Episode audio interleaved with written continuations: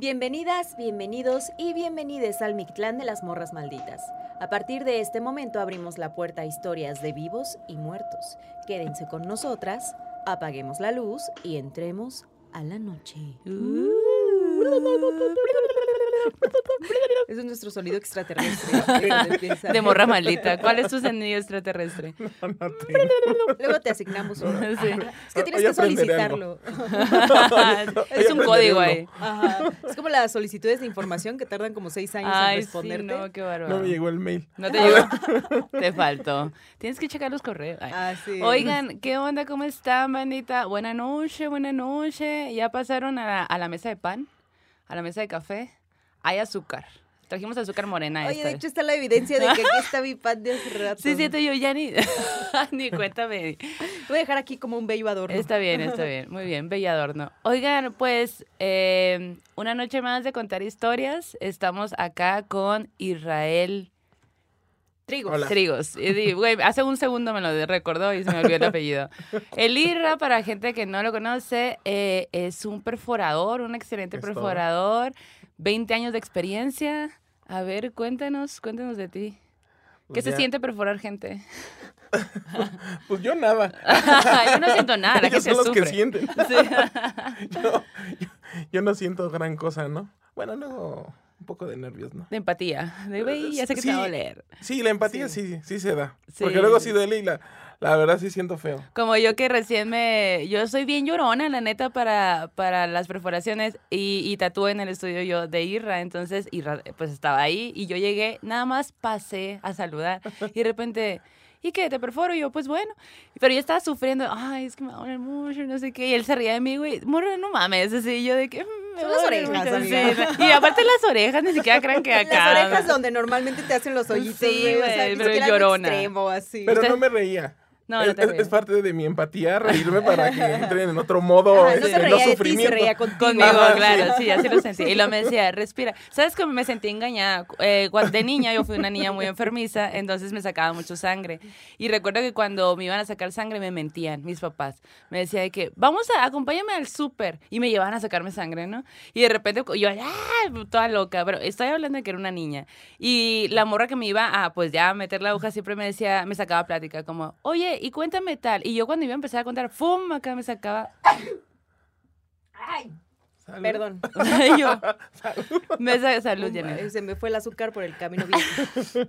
Me sacaba, me sacaban la sangre y me sentí engañada así contigo cuando me estabas perforando de que respira y yo ¡ah! y sácalo yo ¡ah! y yo ok ah, oh, ah, es cierto no dolió tanto Con tu chipotote acá. sí ¿no? es verdad es verdad oye pues a ver platícanos de ti de tu chamba qué onda ¿Cómo empezaste en eso de la perforación?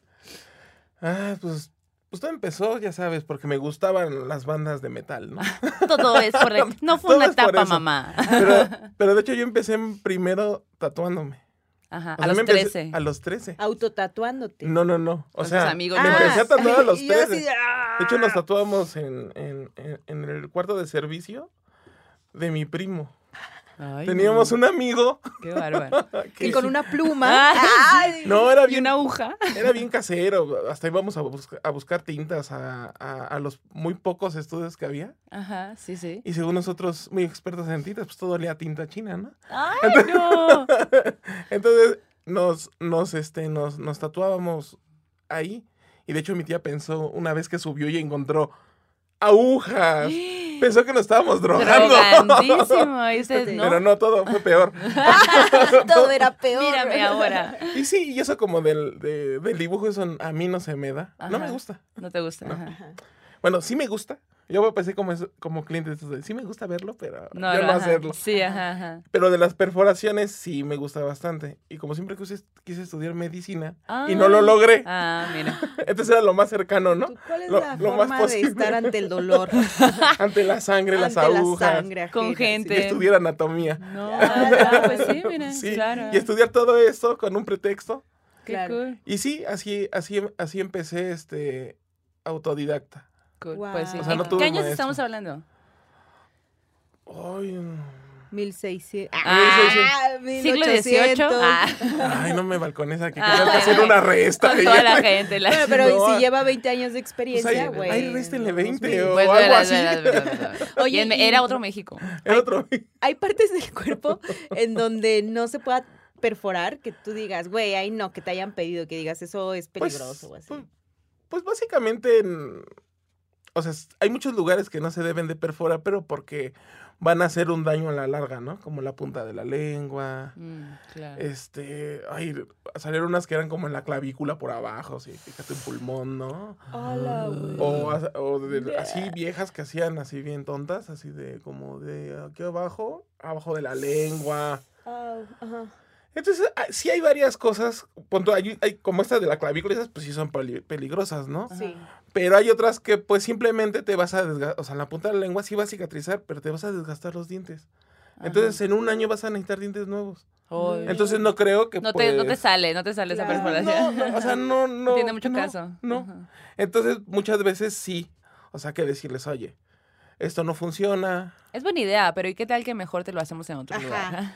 Sí, o sea, siempre hay que recomendar, siempre hay que este, decir las cosas Claro. Como, como son. son. Y sobre todo porque, eh, pues tú eres el experto, ¿no? Y luego a, a mí como tatuadora me pasa de que de repente, eh, no sé, tatuajes lineales que sí piensas que, ah, es una línea, pero luego de repente tiene mucho garagole, gar- garagol- Garigoleo. garigoleo. Ajá. Garagoleo. Ese va a ser mi, mi, mi alienígena. Y lo quieren en un, así en muy chiquitos centímetros, ¿no? Y a la larga, pues eso se expande y se va a ver una mancha negra. Entonces, como tú como la persona que sabe, pues le explicas, ¿no? De Sí. que, oye, yo te recomiendo que lo, sí, está cool tu idea, un poco más grande, o a lo mejor, pues, en tal lugar, o la, la, la, ¿no? A Entonces mí me también... pasó eso que dices justo con, voy a revelar un secreto. A ver, revela. Que ve- ven que tengo este tatuaje de cerecitos acá, Ajá. en la clavícula. Sí. Pues me había perforado. Ah, Ah, yo- Me perforé la Me perforé clavícula. antes. No, no, no. Antes me había hecho unas letritas, Ah. eh, una frase en coreano, ¿no? Ajá. Eh, hace muchos años, pero yo lo quería como en unas letras muy chiquitas. Ajá. Y la persona que me tatuó, o sea, me las hizo tan chiquitas, pero no sé también si fue de hecho porque las letras eran muy chiquitas, que poco después se regó la tinta, ¿no? Entonces como que ya no me quedaron chidas o no era una persona experta en letras que podía hacer eso, ¿no? Entonces como que meses después o un mes, dos meses después del tatuaje, se empezó como a, Ah, a difuminar, así. Mm. Yo dije, no, pues ya ni se entiende, ya se ve como una manchita negra. Ujú. Y no eran todas las, las, este, como que las líneas, ¿no? Sino que había unas que estaban regadas. Y dije, pues ya no se ve bonito, ¿no? Entonces. Lo cubro con todo un tatuaje más grande me voy a toda la que manga. hacer algo Ah. enorme, ¿no? Ajá. Entonces ya me hice el cerezo, que en realidad el cerezo es hasta acá y las letras eran así. Sí, no, tú nada más estabas buscando un pretexto ya. yo decía, ay, ¿qué me puedo hacer? No sé qué, un dragón. Ah, así como- Esos errores yo tengo unos Ah, sí, pozoles claro. en los brazos. ¿Ah, te pasó? o sea, tengo tres cover-ups en cada. ¿En? Claro. Sí, ya no Es se muy normal. nada, o sea. Está chido. Y aparte está diciendo que hace 20 años está, desde los tres está tatuando, por supuesto que Sí. tienes ¿Qué que fue lo tener primero un que te tatuaste? de cover un este en la pierna un bueno es- era la cara de un payaso Ajá. que después me enteré que era este la mascota de un grupo de Dangerous Toys. No manches. O sea, y a mí ni me gustaba Dangerous No Toys. manches. Y chido el Tatúame esto, me gusta. Sí. Es que antes es que antes era distinto el tatuaje. Ajá. O sea, antes no diseñaban. Claro, no. Antes era los, los estudios chidos eran los que tenían más flashes. Sí. Ajá. Y ajá. tú llegabas y decías, "Ay, Ese. ese." O comprabas tus revistas en Sanborns Ajá. Y, y ibas con tu revista y decías, "Quiero esto." Ajá. Y ahorita ya es Del mismo tamaño, del mismo todo, ¿no? Sí, obviamente no iba a salir igual, ¿no? Porque estabas hablando de tatuadores europeos y gabachos. Sí, claro. Y tú estabas en México, ¿no? Sí, y no sí, estás sí. siendo malinchista. Es que no había un nivel así. Ajá. Sí, ajá, como que había otro Otras contexto prohibiciones, de- porque por México. muchos. Ajá, era otro México. Eh, Sí, Recuerda, otro recordar México. que también en México al principio el tatuaje era ilegal. O sea, hubo mucho tiempo que fue ilegal, que había y muchos problemas. estigmatizado, ¿no? Porque Todavía, solo pero- la gente en prisión Sí, traía exacto. Incluso hasta hace poco he escuchado testimonios de amigues que cuentan que se quieren tatuar, pero por la chamba, como que dicen, bueno, pero que se ve escondido Sí. o así. Yo digo, güey, o sea, como que ya, Ya que al caso, ¿no? ya no debería de ser así. O sea, ya nadie sí. debería de vivir con ese estrés de no poder hacerse un tatuaje porque a ver qué le van a decir en un trabajo, ¿no?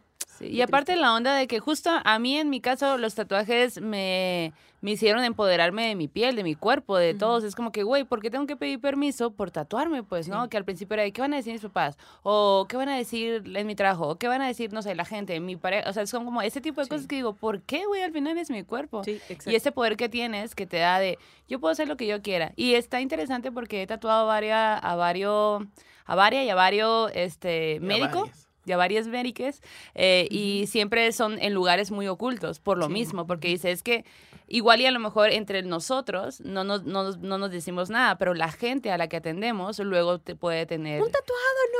Sí, no, no puede ser Usted un no me puede verdad. salvar. ¡Ah! Güey, no sean así. pues. Oigan, bárbaro. alguien que sí me pueda salvar, por favor. momento. Los tatuados no. Señora, si tuve el valor de tatuarme y soportar ese dolor, Créame. puedo, puedo con su enfermedad, puedo con su mal. Ay, no, oye, pero pasando a las historias, Sí. que, ay, ay, ay, ay, ay. El Isra, pues además de perforar y de estar tatuado, también tiene sus experiencias con lo sobrenatural y por eso dijimos, güey, tiene que caerle al estudio. Que nos de la cuente, que la gente escuche sus historias. Ajá, pero a ver, para empezar, Isra, ¿cómo ha sido tu conexión con lo, con lo sobrenatural, no? O sea, creo que vivimos en un país donde todo esto florece todo el tiempo, ¿no? Y si bien no nos pasan historias precisamente a nosotros en muchos casos, nos, a nuestro alrededor todo el tiempo se están viviendo cosas, ¿no? Sí, pu- pues sí, yo desde niño sí he tenido este como ese acercamiento que yo creo que por eso se me hizo muy normal después. Este, cuando en casa de mis abuelos era muy común que se movieran las camas. O sea, que se movieran así. Las camas. a- Ajá, o sea, así. O sea, Te las sacudían. Sí, y pues era en casa de mis abuelos, ¿no? Mi abuela tenía de esos candelabros. Ajá. Y entonces se movían también. órale. Entonces, por lo regular, cuando te movían la cama, lo primero que volteabas a ver era el candelabro por si estaba temblando. Ajá. O sea, era así como de temblando. Ah, no, es este. Es el Es el fantasma. fantasma. o las sombras, ¿no? No manches. Porque es de estas casas que pues, son. Entras pasillo, pasillo largo, ¿no? Ujú, Ajá. Entonces, pues era muy común ver sombras y que te movieran No manches. la cama. ¿Y tú, y todo normal? O sea, ustedes, ah, otra vez. Sí, Órale, güey. Sí, sí, sí. De hecho, en una ocasión, mi abuelo era joyero. Entonces él, haz de cuenta que entrabas y era una puerta que estaba bien rara porque tenías que abrirla hasta con el pie. O sea, así recargarte y hacía un ruidazo, ¿no? Después era otra puerta, pasillos, eran los cuartos, pasillo, sala, comedor, cocina y hasta el fondo era, eran dos puertas y llegabas al, al taller de mi abuelo. Ok. Entonces, en ese tiempo, todo mundo yo como empezaron a abrir puertas a las 3 de la mañana. Y, y así como que, ¿qué, qué pasa, no? Yo no recuerdo eso, eso me lo contaron, ¿no? Ajá, ajá. Y, y sí, en esa casa se oían, bueno, pasaban cosas, pero la verdad era muy normal. O sea, Ah, ok. no, No se asustaban. no. O sea, nor- normalizado totalmente la Yo casa. me imagino que habían pasado por tanto tiempo que ya Sí. eran parte de la O rutina sea, de tu- la a tu abuela le pasó, a tu abue- a todo mundo le pasó algo. Sí, pues sí. Es que aparte había otra cosa que la, el cuarto de mi abuela era muy, era una cosa como que entrabas a, a una zona de energía muy pesada. Ok. Porque había un retrato de mi bisabuela. Híjole. En el futuro, cuando ya después de grande que vivía ahí y me quedé en casa en el cuarto, pues sí empezaba a sentir muy pesada hasta que le dije así, ay abuela, me voy a quedar aquí. Agarre la onda. Aliviane la onda porque... Sí, sí, sí, sí. Y te juro que sí. Sí. Órale. O sea, cam- por- porque en ese cuarto te dormías y era feo. Y eso que ya estábamos acostumbrados. Órale. Ajá. O sea, tenías pesadillas, ese tipo de Sí, cosas. es que se sentía, sí, pesado, o sea, raro, raro. Y sí tenías sueños raros, sentías presencias. Aparte, ay, es que mi abuela de- tenía un cuadro de estos de, no sé, de esos cuadros largos de payasos. Oye. ¿Sí saben Sí, cómo? sé cuál. Como que siento que es de la corriente y de los creadores de los niños llorones. Sí, ajá. Vienen los cuadros de los payasos. Pero ya sé- de gente tenía también Todo mundo, payasitos, ajá. En mi ajá. casa también. Sí, no, bueno, era, me acuerdo que se lo tenían colgado creo en el pasillo, no recuerdo bien. Lo acabaron guardando en el closet. Aparte mi abuela todo, uy, es que mi abuela era como un cuervo. Todo, por no decir otra cosa. todo guardaba. Ah, O sea, todo lo mal puesto lo guardaba. No lo guardaba. Entonces, eh, llegó un punto en donde guardam, guardaron ese cuadro en El el, closet. en el closet. Entonces, nosotros de niños lo que íbamos y entrábamos todos acá, porque víamos mis primos y mis hermanas, y abríamos el closet para espantarnos para ver el Ay, no, cuadro. ustedes solos. o sea, y aparte, pues junta todo lo que pasaba. Pues sí, y, y luego mi tía tenía el este, el payaso este de, de- de juegos diabólicos, ¿se acuerdan? No mames. ¿No? No Sí. manches que lo tenía. Tenía igualito y sentado en una silla. nosotros O sea, también, qué pedo, güey. O sea, le jugaban. Sí, sí, sí, sí, sí, ya entendí todo, ya, ya entendí que te, ya, ya sé qué pedo. Oye, pero me, me dio mucha risa de que, Ya vi cuál, ¿ya güey. viste cuál? Vamos a poner una Este, foto acá. No, no, ¿No? ese es como ¿ese reciente. ¿Está bonito? Sí, acuérdate que ahora ya todos los remakes Sí, están ajá. como muy este. No. No, es uno así como de trapo de la película vieja. Sí, sí, sí. Eh, bueno, ahorita luego lo sacamos. Y yo acá de que necesito verlo. Necesito verlo. Este Pero- ya muy estilizado. y Ajá, todo, claro. Con blush. así. El día de la, de, hace unos días, ¿no? Estaba, estaba acá tatuando y que, y que Caís estábamos platicando. Y luego nos pusimos, o sea, nos pusimos a platicar del hecho de historias de terror. Estaba platicando a, toda- a toda una bandita, ¿no? Eran amigas que se habían ido a tatuar juntas. Entonces estuvimos todo el día ahí. Y, y empezamos con las historias. Y el Irra de repente empezó a contar unas que yo, ¿qué? Güey, tienes un chico de historias, güey, qué pedo. A ver. A ver, que una de dicho las que, no pasado recordaste. Y eso fue lo que me dijo al Típico, principio, de que no, es que a mí nunca me pasó nada, pero pues es que ya entiendo, porque lo normalizaste todo, o sea, todo lo veías al final, era raro pero normal en tu vida, ¿no? Pues sí, eh, creo que lo peor fue cuando uno de mis primos y yo compramos una ouija. Ay, Diosito. Ajá. Y después de tatuarnos. No, no, eso ya fue, o sea, yo, yo ya estaba tatuado, ¿no? Me acuerdo que compramos una ouija, yo vivía con mis tíos. Y ese, yo tenía que como 22 años, Ajá, 21. ok. Pero también yo me la pasaba leyendo libros de ocultismo. Pero nunca le hice a la payasada de, o sea, me gustaba leerlos, pero no andaba ahí este como de, ay, a ver, sal, no. No, no hacía rituales. No, no, no, no. Pero en lo de la Ouija, pues sí estuvo raro porque nosotros en la noche, pues nos poníamos a ocuparla, ¿no? Ujú. Y siempre apagábamos la luz y poníamos la tele en estática. Es que esta historia está bien cagada. Ay, ay, ay. Ponía- apagamos la luz, prendíamos velas. Ah, No, la, la- la estática, o sea, porque... Bueno, ya sabes, ¿no? La estática, el Sí. sonido primordial. Sí, sí, sí. Y yo digo, pues esto va a funcionar, Sí. ¿no? Y, y nada más éramos él y yo. Y pues sí poníamos y... ah, claro, teníamos nuestra regla de no preguntar quién se va a morir ni, ni cuándo, ¿no? Ajá. Y, y realmente preguntábamos puras tonterías, ¿no? Pero sí nos contestaba. Y después recuerdo que les pre- le preguntábamos que de dónde era. Y decía que simplemente era como de... Él lo dijo así, ¿no? Como, co- como de otro mundo. Otra dimensión. De otro, pues dijo así, tal cual, así, otro mundo, otro, así. Pero lo que empezó a pasar es que se empezó a apagar la tele. Y nosotros así de, o sea, la primera vez sí así de, ay, güey, a ver, prende la tele. Porque estaba aquí enseguida, ¿no? Y, y no la apagaba y no la apagaba. No. Y, y nos dijimos, no, ay, a ver, no, oh, no, tú le estás moviendo, ya sabes, ¿no? Sí, tú le estás moviendo. Eres güey, tú, no, eres no". tú. Y en eso preguntamos, a ver qué estamos viendo en la tele. Aquí viene lo, lo cagadísimo. A ver qué estamos viendo en la tele. Y nos puso así, así nos contestó Juan Gabriel. Y tú, Y nosotros así de... ¿no? Hasta, hasta no- nos vimos el uno al otro diciendo, no, no, no mames, güey. Ajá. Y en eso en la pantalla se, se quitó la estática y se puso Juan Gabriel. No, y, mami. y duró como tres segundos y se quitó y otra vez la estática. güey. Y nosotros dijimos, no, No, mames, ya. eso sí. Hay que eh, cerrar esto, hay que cerrar esto. Ajá. Wow. Y después ya para acabar eso, nos puso así de, no les hago nada porque están bien pendejos. de que pendejeados por la Ouija, Nos, güey. nos pendejeó Ya sé la cómo se va a llamar este capítulo. güey. Nos pendejeó la Nos Ouija. pendejeó la Ouija. Ya, Güey, lo lograste en la vida. al ser ahí Sí. como todo de que... Estos "Ay, morros". chamacos, güey.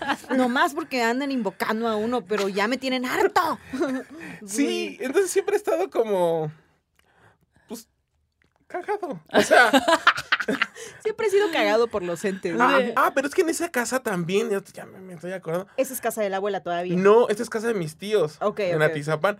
Mi tío veía una niña. No mames. No manches. O sea, mi- haz de cuenta que es una casa. O sea, entras y hay como un. Ya sabes dónde ponen las llaves, como un descanso, ¿no? Y mi tío es mucho de, de estar en la cocina. Son de esas cocinas que ves la sala, el comedor y aquí la puerta de un patio y así. Y mi tío es mucho de ver la. de estar viendo la tele en la cocina. Ujú, O haciendo cosas en la cocina. Y siempre veía una niña. Que pasaba una niña. Y hasta mi tío le decía, ven. Sí, es que, es que no somos muy este. Y yo recuerdo que cuando yo me iba a dormir, porque siempre me duermo muy tarde, apagaba todas las luces, y yo sentía que me caminaban en las piernas. Y yo le decía, ya, estate. O sea, porque yo decía, pues es la niña, La ¿no? niña, claro. O sea, todo oscuro. Y yo así de, oh, no manches. Y, y, y ya sabes, vas subiendo las escaleras y sientes el pinche frío en la espalda, ¿no? De que te vienen siguiendo, ¿no? Ajá, o sea, pero nunca subía. O sea, Ah. siempre era así. Yo no la vi, yo no la vi, Pero lo sentías. pero lo sentía. Ajá. Y también alguna vez uno de mis primos también, este, de esos tiempos, ya sabes, de, de que oías a brujería y todo, Ok. puro, puro merol. A huevo. Una, también en esa, fue en esa casa, pues mi tía, ya sabes, estas vitrinas, bueno, como... ¿Dónde pones las vajillas que nunca usas? Sí, ¿no? ajá, ¿Cómo las de? Navidad. ¿Planchadores o...? No pues sé. como, sí, como... Vitrina inútil, ¿no? Sí, sí, sí. Vitrina de Con cristal. copas y la... Ajá. sí, sí. Y pues ese güey, los pinches platos se le voltearon y... ¿Qué? Ajá, o sea... Y sí, ahí... Ah, pues ahí en Atizapán estaba la, la casa de los narcos satánicos, ¿no? Oh, shit. A ver, justo ayer alguien nos mencionó de eso y yo, mm, ¿Ah, tengo sí? miedo. Eso da, esa es otra historia de Ah, terror. al rato te contamos y ah, Sí, luego pero... les contamos. Sí, mira, me voy a acordar de cosas nuevas. No manches. Pero nunca me pensé en Oye, pero por ejemplo, a mí me da mucha intriga la casa de los abuelos. Ahí en casa de los abuelos era donde estaba el estudio de joyería. De joyería. O sea, era una casa muy grande, como me la imagino antigua. ¿Tú sabes un poco la historia de esa casa? ¿Cómo Pues se es que era nueva. allí? Ah, era Ah, nueva. Era nueva. Porque mi, o sea, esto es en Ciudad Azteca. Entonces, realmente cuando mi abuelo se fu- Lo que pasa que ahí, por lo que me, me contó mi abuelo, o no recuerdo quién me lo contó. Ajá. No, me- no quiero ser chismoso. Pero, Pero ahí compraron los terrenos. Y lo que ahora es Plaza Aragón y todo eso, o, o todas esas zonas de allá eran laguna, como lagunitas. Ajá. Y iban a tirar muchas, muchos cadáveres. Hola. Por esos rumbos. Ay, ahí construimos, claro que sí. Y entonces, ajá, entonces yo, su- yo supongo que por algo tiene una, por eso Catepec tiene una vibra así. No culpen a los de allí. Órale, Son las no malas sabía- energías. Yo no sabía eso, güey. Yo tampoco sabía Qué eso. loco, es cura. Pero, todo el sí, sentido. también, ajá, como que la historia de un lugar, cómo la va determinando, ¿no? Sí, porque O sea, bien realmente la construcción era nueva, o sea, no era una casa donde hubiera pasado, que supiéramos que hubiera pasado algo. Claro, ¿no? o sea, la construcción era nueva, pero el terreno ya tenía su historia, pues, ¿no? Sí. Más bien. Sí, Ajá. güey. Qué loco, güey. Ay, no, te voy a dejar descansar porque quiero contarles algo en lo que te acuerdas de una de otra historia, pero esta que les A quiero ver, contar cuéntala. y también está muy densa, ¿eh? No implica payasos, pero sí televisión. Ah, uh, Sí, estática. televisiones. Esta historia nos la manda Miguel Ángel Eguis Ujú. García. Y él dice, güey, sus videos están bien chingones. Yo lo sé. Ah, muchas gracias. Gracias. Oigan, ¿ya vieron mi sombrero de... Ah, ¿ya vieron? ¿Cómo se llaman estos? Anda bien presumida. Pocket head. Pocket. Bucket, bucket, Bucket. head. Sombrerito, güey. Ah, uno sombrerito. del elote con chile. Es un sombrerito de lote con chile. Y con lo compré a una Amix. neta está bien perrón. Güey, sí, bien chido. A ella le he comprado cositas así de que para mi hermanita. Me dijo que te conoce. Luego ¿Ah, te sí? cuento. Ah, Ajá, bueno. Sí, sí, sí. Pero yo de que dije, elote lo necesito. Y luego dije, ay, debería de tener un esquite también, pero siento que se entendería poco el Sí, esquite. porque ¿no? sería O un vaso, ¿no? El símbolo Ajá. es el elote, Ajá, pues, ¿no? sí, y yo, sí. "Mm, me representa. Ah, Y lo mandé a nuestro grupo de lotiza maciza y todos, ah, qué chido. Tenemos un grupo. Tenemos un grupo que nada más se activa para decir quiero un elote y nos juntamos a Mandar comer memes de elote. elotes. Memes de elotes, cosas Fotos de ya sabes. lotes. Y así por Así la modernidad, con la, con la chaviza. Oye, mucha gente nos dice, ay, yo quiero pertenecer a ese selecto grupo. Ay, güey, qué loco. Bueno, pero bueno, lo que él nos cuenta es que eh, cuando hace unos años, él pues era más joven, ¿verdad? Ajá. Y eh, vivía en Guanajuato, o vive en Guanajuato, no sé, es de Guanajuato. El caso es que, dice, güey, pues todos saben que Guanajuato pues tiene sus historias, ¿no? De momias, de, o sea, es una ciudad con mucha historia sobrenatural. Y bueno, la neta es que por eso no es extraño que le haya pasado lo que le pasó. Cuenta que cuando estaba bien chavillo, a él siempre desde chiquito le gustaron las historias de terror, o sea, era un clavado de que cuando no le estaban contando algo se iba a ver así, ¿no? A huevo tenía que traer el tema a la mesa. Y una vez eh, su hermano, a su hermano menor resulta y resalta que le entra esta obsesión por las guitarras. Y decía, mamá, mamá, quiero aprender a tocar la guitarra, por favor, cómprame una. A de esas que están castroceando, así de Sí. que hasta que los papás dicen, ok, ya, y ahorran para la guitarra y se la... Güey, qué chido los papás, ¿no? Que cuando nos empeñamos con algo, ahí se esfuerzan un chingo para dárnoslo. Pero llegó con la guitarra que no quería, seguro. Ajá. y él, ah, pero es que esa no era, güey. Sí, sí. No tiene las cuerdas que yo quería. Ajá, de- le compran una de esas que venden en las carreteras, ¿no? Así de, Ay, de no. juguete, güey. Pero es una guitarra, mijo. Pero bueno, el esta caso aprende. es que ya después de tanto andar ahí chingui chingue que le compran la guitarra. Ajá. Y la neta es que dice, güey, mi hermano lo que hizo fue jugarla, o sea, usarla pues como, ¿qué será? Tres días, güey. O sea, sí la usó, pero en realidad nunca se enamoró del instrumento, Ajá. ni nunca fue más allá. O sea, solo era el capricho de que quería una Oh. guitarra, güey. Ajá. Y pues la guitarra, como muchas otras cosas, seguramente en la vida de quienes nos están escuchando y viendo en este podcast, pues quedó arrumbada por ahí, Sí. pues, ¿no? En algo que en algún día se iba a retomar y pues ahí estaba de adorno, pobrecita, llena de pichis, polvo ahí. Y bueno. Corte A es que el detalle de la guitarra es importante, ¿no? Ajá. Corte A, pues está aquí el Miguel Ángel, ¿no? Echando desmadrito con sus amics, Ajá. siendo todavía chavillo, chiquito. Y, y en ese tiempo dice, güey, mi mamá tenía una computadora de esas antiguas. Ajá. De esas que estaban bien pesadas. Yo me imaginé las primeras computadoras de esas gigantescas, Sí, ¿no? Así yo dije, "Ah, ¿será de esa?" pesadísimas, ¿no? Un que- cuarto. Ajá, del tamaño del cuarto, güey. Dice que su mamá tenía una computadora, la tenía en su habitación. Y esa computadora se las prestaba a ellos, ¿no? Entonces lo que hacían ellos era que se iban a chismorrear ahí en el internet de las cosas antiguas. O sea, imagínense de qué época les hablamos. Casi, casi de cuando empezó a perforar acá el Isra.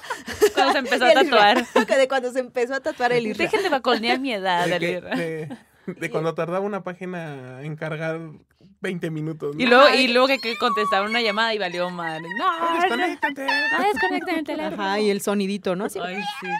Sonido de alien. Bueno, pues así, se fueron al cuarto de, de la computadora, él y sus amigos, y estaban ahí buscando. Dice, güey, nos pusimos a buscar videos de historias de terror. Y entonces así que, que nos quedamos así de que, güey, no mames, este, están bien buenas estas historias, qué pedo, ¿no? Y estaban bien cagados. Dice, o sea, la neta, dice, no me acuerdo qué página estábamos viendo, o sea, la neta no Bueno, podría hace mucho, ajá, ajá. pero- Pero estábamos viendo un video que nos estaba dando mucho miedo. Obvio, dice, a mí me encantaban las historias, pero solo ni en pedo hubiera puesto un pinche video de historias de terror, güey, ¿no? Y en eso, pues, estaban bien concentrados en, en, en, el historia, video ajá. cuando se empiezan a, pues, ya sabes, empieza a entrar este chiclocito sobrenatural, ¿no? Y de pronto, güey, al minuto 3 del video que estaban viendo en ese momento, se traba la pantalla, se congela todo y se queda en una imagen que dice, güey, te cagas si hubieras visto la imagen con la que se quedó trabada la pantalla de la computadora, ¿no? Y de repente, en la casa en la que en la casa de mi mamá, se escucha como un corto de luz y las cuerdas de la guitarra que estaban junto a nosotros truenan, No güey, así como que como si las hubieran cortado con un cuchillo, con no. un machete, güey.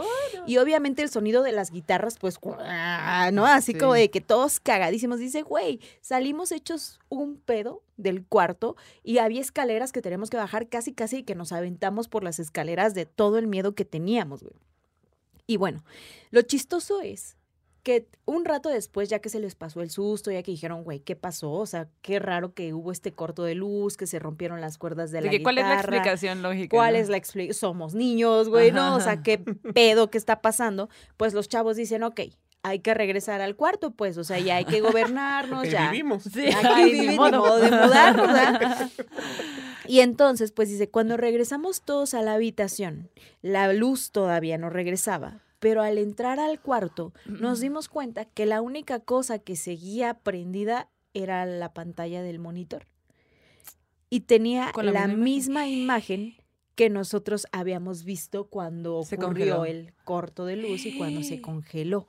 Entonces dice, güey, la neta, no supimos nunca a ¿Y qué, qué se debió. era? Pues dice, Co- como que se como de- quedó en el... Si estás viendo una película, es como si ahorita alguien se, se le traba la compu y se quedan Ajá. nosotros así en la imagen. que era ¿no? como una imagen de un algo sobrenatural que era alusivo a la historia que les estaban Ajá. contando eh, que en el video Pero no pues, había luz, pues, ¿no? Ajá, no había luz y, Y eso aún había así estaba eso. prendido, pues, ¿no? Y dice, güey, pues ya, o sea, como que todos tratamos de dejar pasar esta situación y así. Ahora, dice, en la casa en la que nosotros vivimos, en el patio hay un árbol muy grande. Y pasando el árbol hay una casa que es una casa de uno de- la casa de uno de mis tíos. Y dice, días después de que ocurrió esto de la computadora y las cuerdas y así, yo me acuerdo que vi al árbol y me di cuenta que en la parte más alta del árbol había como un ave. Dice, había un ave que yo no sabría decir en esta edad que ya estoy grande, dice, no sabría decir qué ave era, pero recuerdo que era una ave negra gigantesca. Dice, ahorita no podría, mm, para mí que ese tipo de ave como que no existe, pues, ¿no? O sea, no Nunca sé he qué visto, ave es, ajá. nunca he visto algo así, nunca he visto en video nada, güey. Pero esa ave estaba allí parada, como vigilando algo, como esperando algo.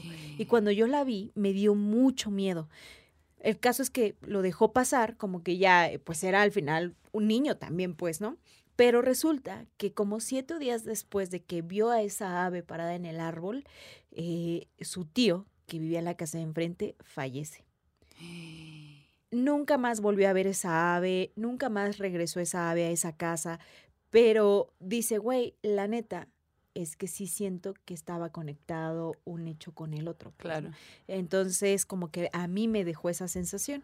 Dice, la neta es que a mí me han pasado muchas otras cosas. Tengo historias de sombras, nahuales, llantos, Ah, susurros, brujas, duendes. Todo un catálogo sobrenatural que estoy dispuesto a compartir con ustedes. Claro. Mándenme un. Todo, güey, güey, claro, mándalas. Pero Sí. qué loco lo de las aves, ¿no? Sí. Que ya nos han contado varias historias que ven un ave o así algo muy extraño que normalmente en el día a día no ven y luego se relaciona con una muerte días después. Pues. Ah, por ejemplo, dinos. No, es que hablando de eso, en mi familia tienen mucho la idea de que las mariposas negras, Ajá. Ah, sí. pero se vuelven locas en forma demencial. Y una vez, una de mis tías, Ajá. por andarle de loca, casi sí se muere porque le iban a atropellar. Pero por... Porque salió corriendo asustada. Ajá, porque vio la, a, la la, mariposa. a la mariposa y, y sintió que, que ya había valido. Oh, Y por acá... por desconectarse. Sí, o sea, nada sobrenatural. Sí. Tontería. La mariposa así con sus ojitos de... Yo nada más venía pasando. Entonces la ave fue a reclamar al tío. Sí, exacto. Qué loco. Y ahora que dicen eso, justo me estaba contando una amiga que eh, como no, he- no me han autorizado para contar eso, no puedo decir quién, Ajá, pero una amiga me contó que su cuñado eh, tiene esta creencia de que cuando en su casa le salen alacranes es que alguien va a morir. Oh, no. Entonces él dice, güey, a mí me ha pasado eso toda mi vida, o sea, es como mi señal, ¿no? De que algo va a pasar o algo malo. Y hace poco que le sale un alacrán ahí en su casa y él dice, güey, no, mames, se va a morir. Y él se pone muy mal, ¿no? De que dice, güey, a mí me estresa mucho porque para mí es esta señal de que algo va a pasar, ¿no? Y todos, no, tranquilo, que no sé qué, no sé cuál. Y como tres días después falleció una persona de la familia. Y él se los dije, se los dije, se no los dije. Entonces, así como ven. Ay, qué Pero sí, mucha gente también tiene estos como que, estas señales, ¿no? Sí. Es que yo siento que siempre hay señales, nada más que no sabemos Leerlas. leerlas. verlas. Ajá. Bueno, Las vemos, pero no las sabemos Leerlas, sí, leerlas. leerlas. Sí, Ajá. exacto. También recuerden que igual los animales son buenos, no, No hay que atacarlos, no, no hay que matarlos. O sea, una cosa no tiene nada que ver con la otra. Como en una historia que contamos que a mí me gustó mucho eso, porque digo, claro, es una excelente solución, que, que decían, güey, cuando llegaban estas aves como an- anunciando la, pon tú la catástrofe o el mal o así, lo que hacían los vecinos era que sacaban sus ollas y pegaban sus ollas Para para que las aves se fueran, Ah, ¿no? Y entonces las aves decían, ay, qué pinches castrosos, ¿no? Qué ruidosos. Ajá, ¿no? vamos a matar otras gentes. Vamos a llevar el mal a Vamos, otro la- lado. vamos por otras almas a otro lado. Sí. Esas almas no me gustan, ¿no? Así. Ajá. aburridosas. Sí, pero no, no, no maten animalitos No, no, no, de, eso de aokis. no aprobamos, no Ajá, aprobamos. no aprobamos, no aprobamos. Mejor hagan ritualitos, Sí. limpien su casa y así. ¿no? Oye, Irra, yo quiero que nos cuentes la historia de la bruja. Jesús Cristo. Ah, la de la bruja. Pues bueno, es que es como una combinación de entre parálisis del sueño con, Sí, cierto, es verdad. con algo extraño. A ver. Este, en una ocasión fuimos a casa de un amigo en era ahí por Puebla, ahí como a las orillas ahí de no sé de dónde, pero era bosque. Ajá. Y este, y esa vez nos llevamos justamente la Ouija, Te digo. pero olvidamos el triangulito. Aquí tenemos uno, mira. ¿No te lo quieres llevar? Ah. Y, y salimos y dijimos, ah, vamos a buscar algo que pueda funcionar como el triangulito, ¿no? O sea, ustedes estaban obsesionados con jugar a la Ouija. es que fue en esa época. Era una, era, Era- era una era- etapa. Esa sí fue una Esa etapa. sí fue una etapa que Fue esa época, dijimos, ay, pues, qué mejor, este... Forma de forma pasar de- la adolescencia. Y este... Y yo encontré una corteza de árbol, pero era un triángulo. O sea, era un triángulo y estaba hasta eh, dobladito. Y se deslizaba perfectamente. Y Ni dije, mandado a hacer. Ajá. Y yo, órale. Pero todo mundo, nosotros nunca, nunca ocupamos la palabra jugar con la Ouija. Es decir, siempre pues la usábamos, ¿no? Pero ellos empezaron a, a- a- a jugar con ella. Ajá. Pero todos empezaron como a burlarse. Mm.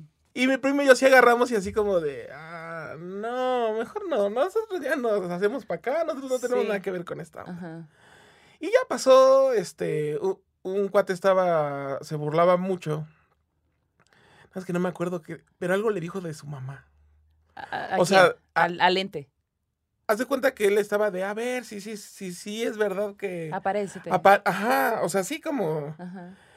Y en eso, estos empezaron a decir, oye, que tu mamá no sé qué, o sea, como algo, un, un sec- algo que solo él sabía, nadie más sabía. Ok. Y ese güey se quedó así, pero... Saca de pe- Ajá. Entonces ya pasó eso. Ya en la noche, pues era de estas casas, este, que la sala y el comedor, el techo llega hasta el segundo piso. Y después acá se ve el segundo piso, las, los cuartos y todo. Yo me quedé en la sala a dormir. Y en eso yo de- eh, abrí los ojos y no me podía mover. Y todo se empezó a poner verde. O sea, como una bruma. No, no bruma, porque no se veía un humo, nada más como si hubieran prendido un foco verde. Nosotros le Le decimos. pusieron un filtro. Un filtro. A tu realidad en ese momento. un filtro verde. Y pues ya el filtro verde acá.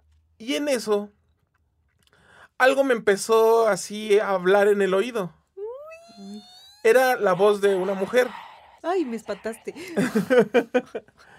Pero me, pero era así de te voy a, te voy a chingar, ahora Hola, sí, Denso. ahora sí ya valiste. Y otra, otra voz le empezó a contestar. O sea, era como yo, pero no era yo. Era, haz de cuenta que éramos ya tres personas. Dentro la- de- yo y mis amigas Ajá. Sí. Que se me olvidaron mis pastillas ese día. no. Pero, o sea, le, le contestaba, sabía que era yo. O sea, era yo.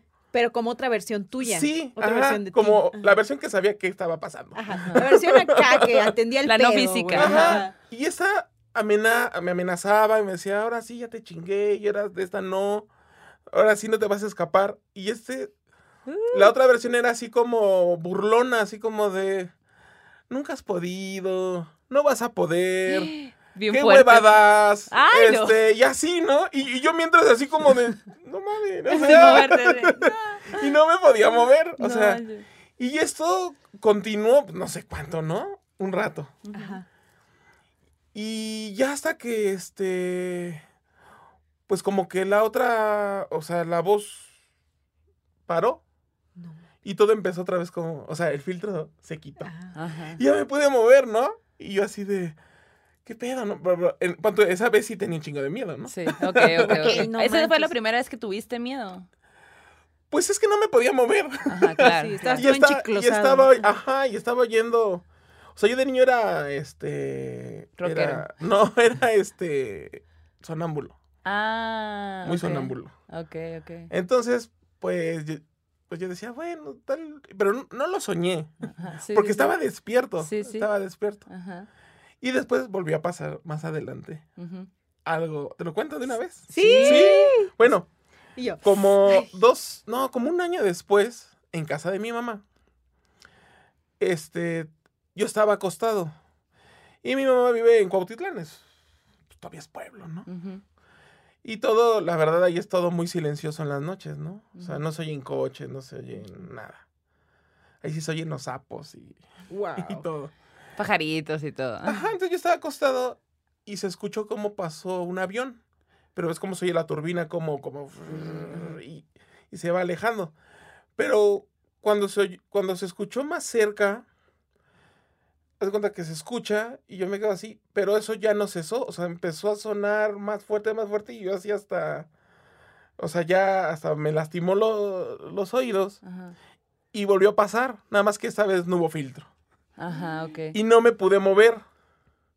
Y otra vez, o sea, me empezó a hablar, pero yo tenía, mientras yo tenía los ojos abiertos, esto, esta persona me empezaba a hablar, esta mujer. Este ser, ajá. Y era lo mismo, así de ahora sí. y- Ya volví, reloaded, un año después. Ajá, Ah. cosas, cosas así. Y, y lo mismo le contestaba. Pero aquí lo que cambió es que si yo cerraba los ojos, yo la veía. Y ya era una, como una señora, Ajá. como mugrosa. Pero yo la veía, yo cerraba los ojos y la veía a espaldas de la casa. O sea, yo estaba en la, o sea, yo, me, yo estaba dormido, aquí está la pared. Entonces yo la veía atrás. Ok. Pero la veía con un espejo. Con un espejo y bailando así. No mames. Entonces yo decía, no mames, o sea, ¿qué, qué quiero ver? ¿La quiero ver o la quiero escuchar? No. No mames. Y, y, y, o sea, sí, sí, la neta sí estuvo. Ay, yo. Sí De que estuvo, me estoy acordando y tengo miedo. sí estuvo fuerte, la neta. Y ya después pasó un rato y otra vez ya. O sea, ya cuando me podía mover, como que paraba. Pero mi hermana tiene una onda que ve, ve don. gente muerta. tu hermana tiene el don. Y yo, preséntala, por favor. Y, Sí. y ju- y justo le conté al otro día, le hago, oye, es que pasó esto. Y, y antes de yo contarle, me dijo, ah, es una señora así como mugrosa. Y yo así le hago, sí. No Me dice, mames. sí, es que ya lleva días aquí en la casa. y yo así No, de, man. Y tú, ah, bueno. y- ajá, y Ah. así de, ah, pues, gracias. por- por Ah, Oye, pero le avisarme". contaste que un año antes ya la habías escuchado. Ah, no, no, no recuerdo si le conté eso. Seguro sí. Porque, güey, o sea, como. Qué loco, ¿eh? Qué o sea. ¿qué pedo con esa señora? No, me- es que la imagen de este ser. Sí. ¿Cómo era? Tiene el cabello largo. Sí, ha- haz de cuenta que era así como. Pues sí, se veía mugrosa, así como pelo largo. Enmarañado. Sí, como quebrado. Ajá. Este, ropa. Es que se veía así, ropa mugrosa. Ajá. Pero el movimiento, o sea, como típico, así como un movimiento De así. burla, ¿no? Pero lo, o sea, lo que me saca, o sea, como- ay, lo que me saca de onda, todo lo demás no me saca de onda. No, tranqui. no. Pero el espejo, o sea, el espejo lo movía como, o sea, no sé cuál era la función del. No, pues el espejo, lo- los- Güey, los espejos que tienen toda- atraparte allí, güey, llevarte al espejo. Imagínate que estuvieras ahí. No, no, mi otro yo lo impidió. En esa segunda vez también estaba tu otra, tu versión Isra 2.0. Sí, sí, sí. Ah, ok. Sí, o sea, sí, siempre sale ahí. Pero yo no, o sea, y, y, y jamás yo he tenido como un, con- o sea, con esa versión. Sí. mm, No, ni idea. Sí. No es como que me haya hablado a solas él, ¿no? Oh. No. O sea, ajá, solo aparece Solo- en ese, esa en esas voz. dos ocasiones. Ajá, solo aparece en esas dos Sí, ocasiones. y nada más ha pasado dos ocasiones y O sea, ya no ha pasado. Tienes un ser interno que te defiende bien cabrón del otro, ¿no? Sí, Sí. Yo creo que todos lo tenemos. Sí. Sí, o sea, pero más bien aquí la, la, la, la ventaja, bueno, lo, es que lo, lo escuché, ¿no? Porque luego, en lo, yo, yo, yo creo que en los sueños luego sí sale ese ser, ¿no? ujú. O cuántas veces no han soñado cosas que parecen sueños Sí. y tú, te, y tú tienes como otra... Personalidad, Ajá. otro carácter. Entonces yo creo que ha de ser esa la, la diferencia, Sí. ¿no? Sí, pero también siento que, o sea, hay mucha gente que eh, tiene miedo al momento de soñar, ¿no? Y tú no tenías tanto miedo porque también lo normalizabas, pues pasaban cosas y tú decías, bueno, sí, o sea, tú, tú tienes muy normalizado que existe algo más, pues, ¿no? Hay otra gente que podemos normalizarlo, pero le da muchísimo miedo y a ti como que no. Entonces sí, en esa ocasión tengo miedo y a lo mejor también eso influye al hecho de que tú, que tú hayas escuchado tu propia voz defendiéndote, ay, no mames, así como que, güey tranquilo, yo estoy vivo, tú no pues vas, o sea, como que esa fuerza está bien chingona, está, o sea, qué curado que lo tengas y, qué chingón si allá hay bandita que siente también ese tipo de cosas, pues qué curado eso, ¿no? Que eso no lo habíamos escuchado, como que una, una propia voz, tu voz, claro. te está defendiendo. Salvo cuando Mariana Orantes vino, ¿te acuerdas? Que ella tenía un sueño en el que ella misma se veía dormir. Ah, sí. Como que tenía esta presencia de su otro yo en, en ese plano. Ajá, sí, sí, sí esto es diferente, pero similar en alguna forma, ¿no? Pero qué chingón que tú mismo te... Creo que al final la enseñanza es esa, ¿no? Uno mismo se salva de esos pichis abismos, güey. Es que creo que yo nací con eso, con la creencia que te decían que cuando te pasaba algo, te burlaras de ellos, ¿no? Ajá. O eso de, tú dile groserías. Sí, sí, y sí. Y tú lo hiciste, claro. ¡Caca! Eh, ¡Horrible! Era de culo. Pero aparte, o sea, jugabas a la ouija. Ajá, era niña, claro. Jugabas a la ouija y aparte, pues sabías defenderte, eso está increíble. Sí. Oye, ¿y a tu hermana le llegó a pasar algo que te contara así que nos quieras chismear? Pues es que ella le hicieron. Mm. Lo siento. Ah, sí, ya me acordé de esa historia. Ay, no había hasta comezón, me dio acá. Es que se cuenta que cuando yo era niña, yo nosotros no vivía, mis papás son separados, ¿no? Entonces yo no vivía con ella. Pero, este, tal vez lo cuento mal, pero... Perdónanos. Así pasa a este, veces. Pero ella como que empezó a hacer cosas raras. Y mi mamá, pues, espantó. Entonces, creo que primero la llevaron como a un, este, como con un brujo o algo así. Y el brujo le empezó a explicar que ella lo que tenía es que tenía un contacto con, pues, con el otro lado, digamos, ¿no? Ah, the muy abierto, o sea, muy, que, que podía. Wow pero que sí estaba siendo como manipulada por algo. Y le dijo, yo no puedo ayudarla, tú necesitas... Es que no recuerdo si era un, en un sacerdote muy como de alto, rango. Y hasta le dijeron ahí como en Cuautitlán, ¿no? Como en la, donde, yo creo ahí en la catedral, ¿no? En el centro. Y le dijeron, tienes que ir con tal persona, tienes que, y, tiene, y así. Y mi mamá, pues, estaba toda. Asustadísima. Sí, porque mi, mi hermana tenía, que Como siete años. Órale, ok. Ocho años. Y sí la llevó. Pero aquí lo que pasa es que lo que cuenta mi mamá, que luego lo niega porque le da miedo, es que cuando el sacerdote la vio y él se acercó, mi hermana se empezó a reír. Así como de película. Yo pues siempre digo que le hicieron un mini de exorcismo, ¿no? Bueno. Se empezó a reír y todo. Y se cayó. ¿El sacerdote? No, ella. Ah, tu hermana. Ajá, se cayó así como. Órale. ¿Qué pedo? Y, y en teoría le tenían que. O sea, le tienen que hacer más cosas, o sea, porque. Y acabaron otra vez como con el. Brujo. Porque ya no me recuerdo qué más pasó. Y, y acabaron. Ajá. Y le dijeron a mi hermana que si quería, podía, si ella quisiera, podía, este, pues como acrecentar este don o esta cosa que tiene, pero que iba a ser, pues, atacada pues, siempre. ajá, difícil, ¿no? Ajá. Pero mi hermana no quiso, pero tampoco hizo todo el otro para cerrarlo. Oh, shit. Porque podía, ajá, había una forma como de cerrarlo. Sí. Pero no hizo ni una ni la otra. Oh, no. Entonces ella pues entra a una casa o a algún lugar y si hay algo lo ve. De hecho, luego entra a casas y nada más hace su cara así como de... Oh, y así, siente las energías. pues es que no sé qué, o allá hay algo. y cuando era niña siempre hablaba con un niño. Oh. Y nosotros hasta le íbamos a espiar y estaba jugando con un niño, pero pues todos creíamos que era pues, los amigos imaginarios, ¿no? Hasta que otra de mis hermanas vio al niño. Pero lo que haga es que lo vio en el excusado. No. o sea, entró al baño. Tiene sus necesidades. Y el niño estaba sentado en, en, la taza así y así de. Se le queda viendo. Pues volteó así como de, güey, estoy en el baño. No me permites. Entonces vimos que el niño sí existía.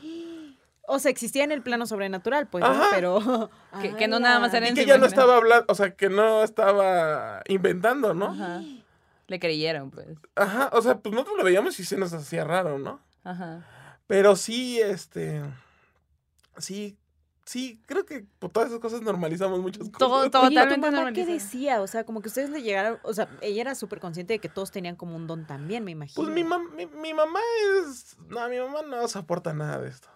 No soporta. No. No le. Ah. No, no, no, no. Ella le dices algo de esto y se espanta. O sea, y te dice, cállate, pendejo. A mí no me estás hablando de estas cosas. o menciona el exorcista y uy, no. Cruz, cruz, cruz. No, no, no, no, no. No, no se puede. Ay, Guau. Dios. ¿Y, tu, ¿Y tu papá? No, pues, pues bien, o sea, si él ve cosas también, o sea, él vivió en, lo de en casa de mis abuelos y sí, también él, él sí no, Como le que- da igual. Le es indiferente el tema. Sí. Ay, no. Sí, No, no, no, la bruja, güey, la sigo Sí, yo también. imaginando. Esa bruja, neta, que no Qué imagen tan más loca, güey. Hagan versiones de cómo se imaginan esa bruja, por favor, Tengo güey. miedo. Oigan, les quiero contar una historia que nos envió Valeria García. Y mira, les tengo que contar algo. A ver. Ella, ella pone, ella tiene muchas historias. Ajá. Y se, pues, las vamos a dividir.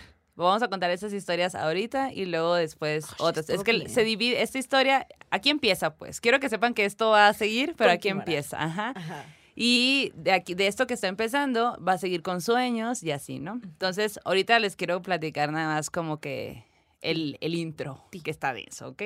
Entonces ella dice que cuando era morra, ella tenía qui- 14 años, ahora tiene 20. Ya, jovencita, En la jovencita. flor de la edad. Ajá, en la flor de la edad. Entonces dice que el abuelo vivía en su casa, o sea, con ellos, pues, ¿no? Eh, eh, ¿Ella haz es de- de acá, de Ciudad de México? eh, no especifica. no especifica Ok, ok. ella, haz de cuenta que, digo, perdón, el abuelo, eh, haz de cuenta, vivía, dentro- vivía en la casa, pero como separado. En una, haz de cuenta que tenía, había dos cuartos, sala, comedor y baño, pero dentro de la misma casa donde vivían ellos y su familia, ella y su familia. Entonces, ella, pues estaba niña y compartía cuarto con su hermano, pero pues ella era un poco más grande. Entonces, llega este momento eh, en donde ella pues se sentía más, o sea, como niña grande y decía, es que ya, o sea, estoy harta, ya quería privacidad, pues, ¿no? Estoy harta de convivir con mi hermano y su cochinero y es niño y yo quiero, ya sabes, como siento que a huevo, pues, ¿no? Ese sentimiento es algo que surge en algún momento. Entonces, eh, Ah, perdón, para todo eso, pues el abuelo fallece, ¿no? Y cuando fallece, eh, esa parte donde él vivía y habitaba se convierte más bien como en bodega. Ahí ponían de que el árbol de Navidad y las cositas de no sé qué, la, la, la, ¿no? Entonces, en ese proceso, ella estaba como de, ya soy niña grande, quiero mm, privacidad, pues sin decirlo tal cual, pero pues ya sus quejas se, se referían a eso, pues, ¿no? Entonces, poco a poco, empieza a mudar alguna de sus cosas al cuarto del, del abuelo. Y eh, dice que comienza a dormir ahí. Pero desde que se va a dormir ahí, la mamá empieza a darse cuenta que ella empieza a cambiar. Onda, pues se veía más delgada, ojerosa, tenía mal carácter, todo el tiempo estaba enojada, cuando pues él, ella no, no era así. Y sí dice, o sea, claramente estaba en una etapa pues así de ya pubertad, donde te cuestionas cosas y estás tri amaneces triste de vez en cuando, o sea, ese tipo de cosas pues normales, ¿no? Pero pues la mamá como que, pues no sé, se empieza a preocupar. Ella dice que eh, en una de esas ocasiones, eh, de pronto despierta en la noche y se da cuenta de que en la puerta hay una sombra, como chiquita, como de un ser, como de su hermano. Ella dice, no mames, es mi hermano. Pues no, solo ve, está todo oscuro y solo ve la sombra. Y, y ve que, o sea, ella se despierta de sentir la mirada de, desde ese punto. Entonces, de que dice, ya, Sebastián, deja de molestarme. Y ya. En, eso, en ese momento cuando ella le dice, ya, Sebastián, deja de molestarme, esta sombra sale corriendo. Entonces ya como que se queda, ay, qué loco. Se vuelve a dormir porque era de madrugada, pues, ¿no? Y está dormida otra vez y luego de pronto vuelve a sentir que la están viendo. Y se despierta y vuelve a ver a su hermanito en la, o sea, la sombra, la silueta del hermano en la, en la pared, digo, en la puerta. Y, y le dice, ya, Sebastián. Sale corriendo otra vez la sombra.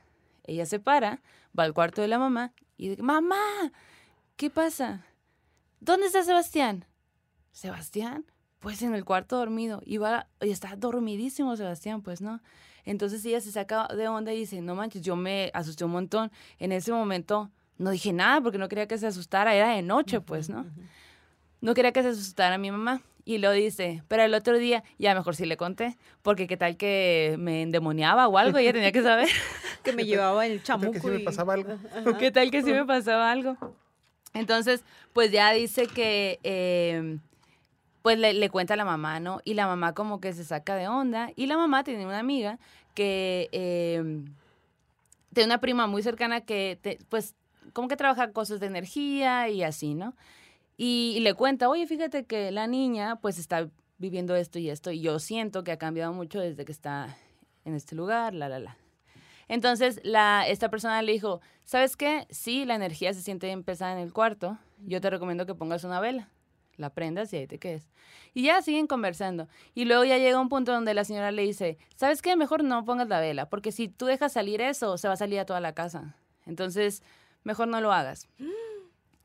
Y entonces lo que hace ella es que remodela el cuarto. O sea, lo que hace la, la niña, ¿no?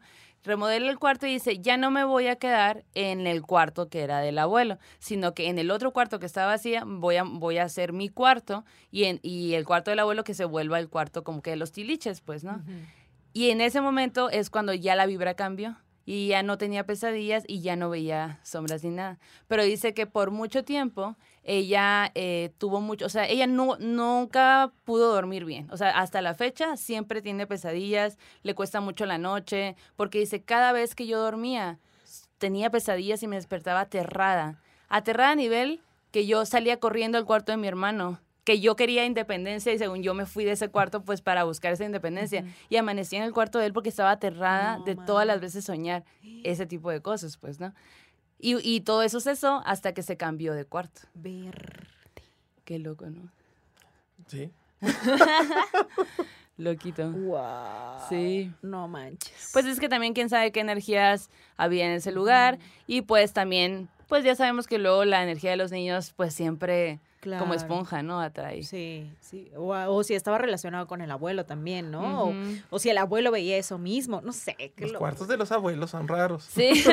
Creo que el de tu abuela mucho más. güey. Aparentemente, Sí. güey, ¿No crees que tu abuela sería bruja en alguna en algún momento o que tendría No. esa O energía familia, brujil? ¿no? No creo. Bueno, nunca dio indicios de, De que le gustara de, de ese que le gustara ese tema. Oye, ¿y te pasó algo más que quieras compartir antes de pasar a nuestra siguiente sección?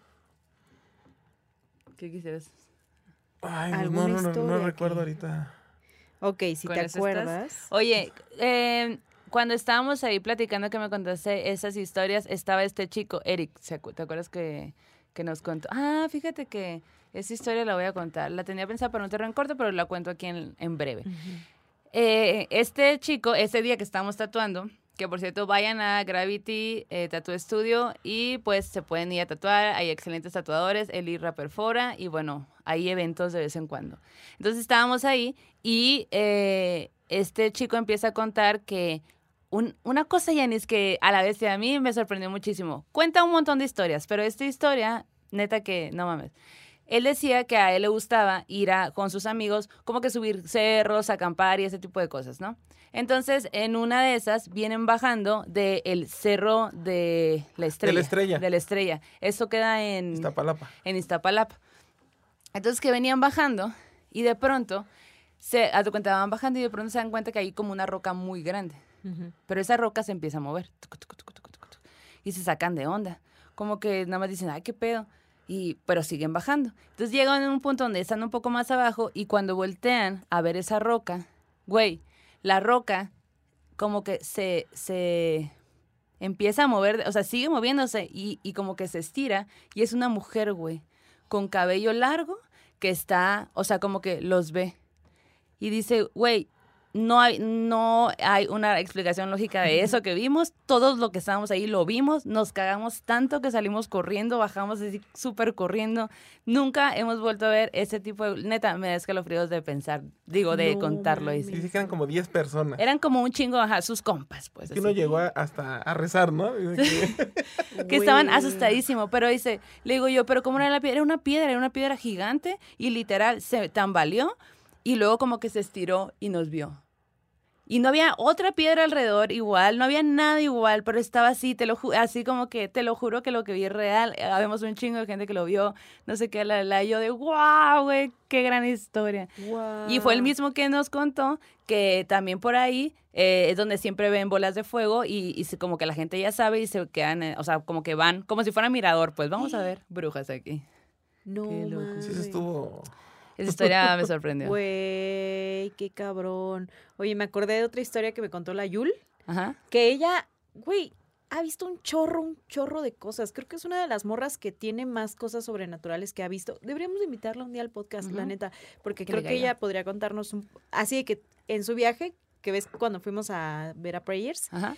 Todo, todo el tiempo me estuvo contando historias que le pasaron, güey. Yo Es decía, no mames, ¿qué onda oaxaqueña. con esta morra, güey? Ajá. Pero, ah, y además es la morra que tiene una suerte bien particular. Ella me lo contó esa vez de Prayers. Me dijo, güey, yo siempre me encuentro dinero. Todo el tiempo, güey. O sea, como que no sé qué pedo.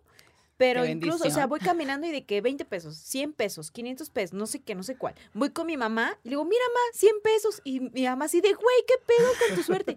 Y yo, no mames, Yul, qué loca está. O sea, qué cabrón estás, güey. Ajá. Y ahora Muy que vino, que fue lo del aniversario, güey, cuando estábamos afuera, de pronto se agacha y dice, mira, 200 pesos, No güey". manches. Se encontró 200 pesos afuera del lugar en el que estábamos, güey. Y yo, ¿qué pedo? Y como que ahí me acordé de lo que me había contado. Y luego al otro, luego cuando fueron a comprar al Oxxo, me dice, afuera del Oxxo me encontré 40 pesos, güey. No manches. Y con eso compró lo que iba a comprar. Dos billetes de 20. Luego, cuando estábamos en el Metrobús, así que iba a recargar su tarjeta y en ves que luego te devuelve el cambio el Metrobús o Ajá. así cuando, o que no lee las monedas más bien, no te da cambio el Metrobús, pero que le metes una moneda de Se la cinco, regresa, Te la ajá. regresa. Ahí en donde te devuelve las monedas había una moneda de cinco y yo, güey, acabo de pasar por ahí, no la vi, güey. Me pareció súper particular Sí. porque todo el tiempo se está encontrando lana. Y yo, ¿qué clase de brujería es Y también quiero juntar más contigo. Ajá, yo voy a ver mejor mi camino, a ver si Sí. a lo mejor solo estoy muy ciega, ¿no? Y pegas no, y no me viendo. nada. Yo, ajá, Que se me pegue esa suerte, por favor. Sí, exacto. Pero bueno, ella lo que contaba, que a lo mejor cuento mal esta historia porque ella tiene mejor los detalles. Pero ella es de Tlacolula, de la hermana República de Tlacolula. Ajá. Hermoso lugar de pan este, y barbacoa. Y bueno, allí hay, eh, hay como un cerrito que tiene una cruz, ¿no? Y pues ella es mucho de andar por ahí, como que caminando, es bien parranderilla también, ¿no? O sea, de que anda por aquí, Tuñoc. por allá, chi, como nosotras, ¿no? Pero el caso es que dice que una tarde iba eh, caminando con un amigo y como que querían cortar camino y dijeron, güey, vámonos por el cerrito, lo cruzamos y ya avanzamos, ¿no? Que andaban ahí de exploradores, Güey, ¿no? no, En la noche. En la tarde. Ajá. Entonces, pues se van y creo que traían como 10 pesos, así, ¿no? Como que dijeron, güey, vamos a comprarnos un pan y nos vamos caminando, que Ah, no sé qué. Y eso hicieron. Excelente idea. ¿no? Excelentísima. Entonces aquí iban platicando acá de la vida y todo. Y pues iban entre los matorrales, porque todavía en Tlacolula, todos los alrededores es monte, montaña, pues, ¿no? Entonces iban caminando y de pronto les sale un señor que venía hacia ellos, pero era un señor muy grande, vestido todo de negro, güey, bien cliché, ¿no? Así de que todo de negro, altote con sombrero y todo. Y pasa junto a ellos, o sea, como que apareció demasiado de pronto en su camino, ¿no? Y ellos así como que se sacaron un poco de onda porque ellos iban muy entrados en su plática. Y este señor pasa junto a ellos y les dice buenas noches o buenas tardes, ¿no? Porque era tarde, buenas tardes. Pero con una voz como envolvente, dice, era como si la voz estuviera en todo el lugar al mismo tiempo. Y ellos dicen, güey, se nos puso la piel súper chinita cuando escuchamos el saludo de buenas tardes. O sea, ni siquiera volteamos a verle la cara y nos seguimos derecho y nos quedamos callados, ¿no? Y entonces dice que, este, metros más adelante, la Yu le dice, güey, ¿qué pido con eso? Y el amigo, vámonos, vámonos, vámonos, güey. Se van en chinga, así de que córrele, córrele, vámonos, vámonos, vámonos. Cuando llegan ya al lugar seguro, ¿no? Donde ya había casitas y todo, dice el vato, güey, ¿viste lo que pasó? Sí. ¿Viste al hombre? Sí. Cuando volteé, de que pasó junto a nosotros, no estaba. No había nadie, güey. No había manera. Y había puro que- monte, mira, Ajá, era no fácil ver a alguien. ¿no? Lo volteó y nos lleva. Ay, no, mames, güey, no mames. Dice, no había manera de que se hubiera escondido por ningún... Era un hombre demasiado grande, güey. Y su voz la escuchamos tan tétrica, güey, en What? ese momento. Y, y yo así de, güey, pues no por nada ese cerro tiene una pichi cruz ahí, güey. Ustedes también, para chiquitos. Ah, sí, no, pero la neta, Jule, estás invitada, la voy a escribir, de hecho, Sí, ahorita saliendo, dile. porque me contó una, y ti- tiene un encanto también para contar historias la morra. Ay, no, ya hasta se me siente la ca. Y luego volvió ella a ver a ese hombre en su casa, güey. No. Ya ella nos lo contará, esto solo pues el anzuelo va para que nos cuente. Pero bueno, pasemos mejor al terror en corto, porque está muy denso también. Y esto nos lo manda Chris Flores, que dice, hey morras, ahí les, dijo, les dejo estos audios, ojalá los escuchen pronto en alguno de sus capítulos. Les descubrí hace como un mes, esto en 2010. Ah. ya voy en el capítulo 75. ¡Hala, güey! Mira ya cuántos llevamos, ya vamos 110, güey, no manches. qué pedo, ¿en qué momento? Bueno, escuchemos. Pues yo les voy a mandar un terror en corto. Resulta que mi hermana asiste al funeral de la mamá de una de sus amigas. Este funeral lo hacen pues en su casa. Es un poco como tradicional, ¿verdad? Que lo hagan en, en las casas. Es un poco raro para mi punto de vista, pero en fin.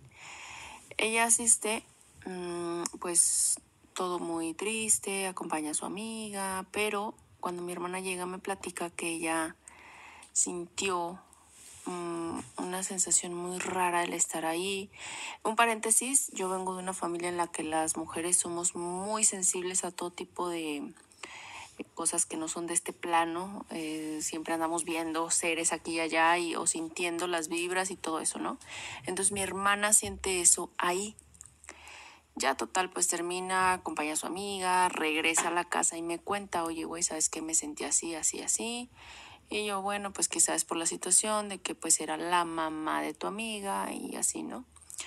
Después de esto, aquí en la casa, eh, comenzamos a ver un pequeño ser que andaba por aquí, por allá.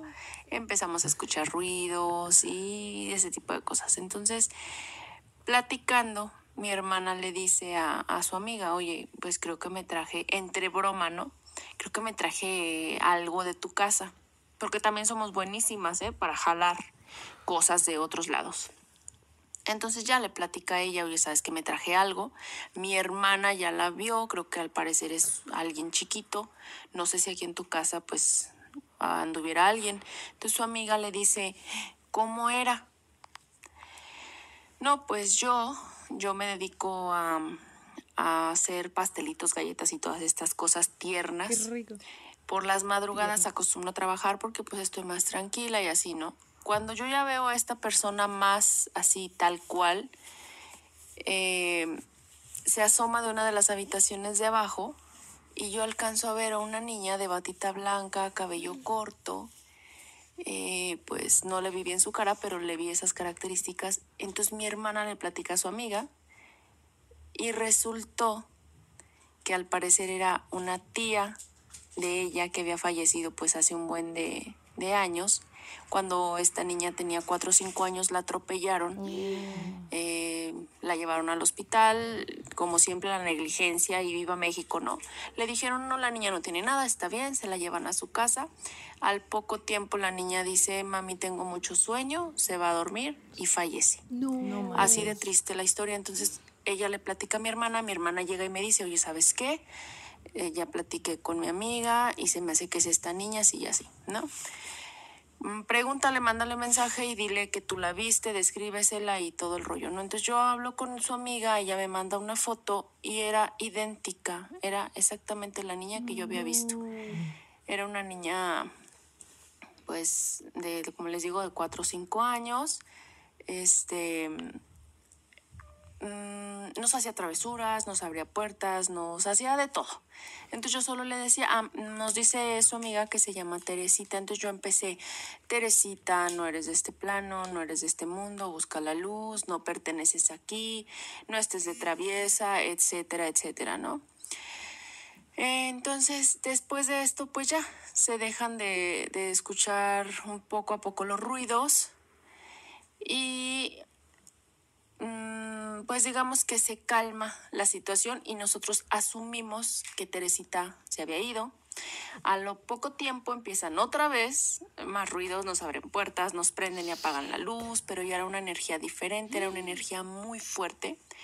Entonces yo, yo creía que era otra vez Teresita, pero muy en el fondo yo sabía que no, porque la energía se sentía muy, muy pesada y muy diferente.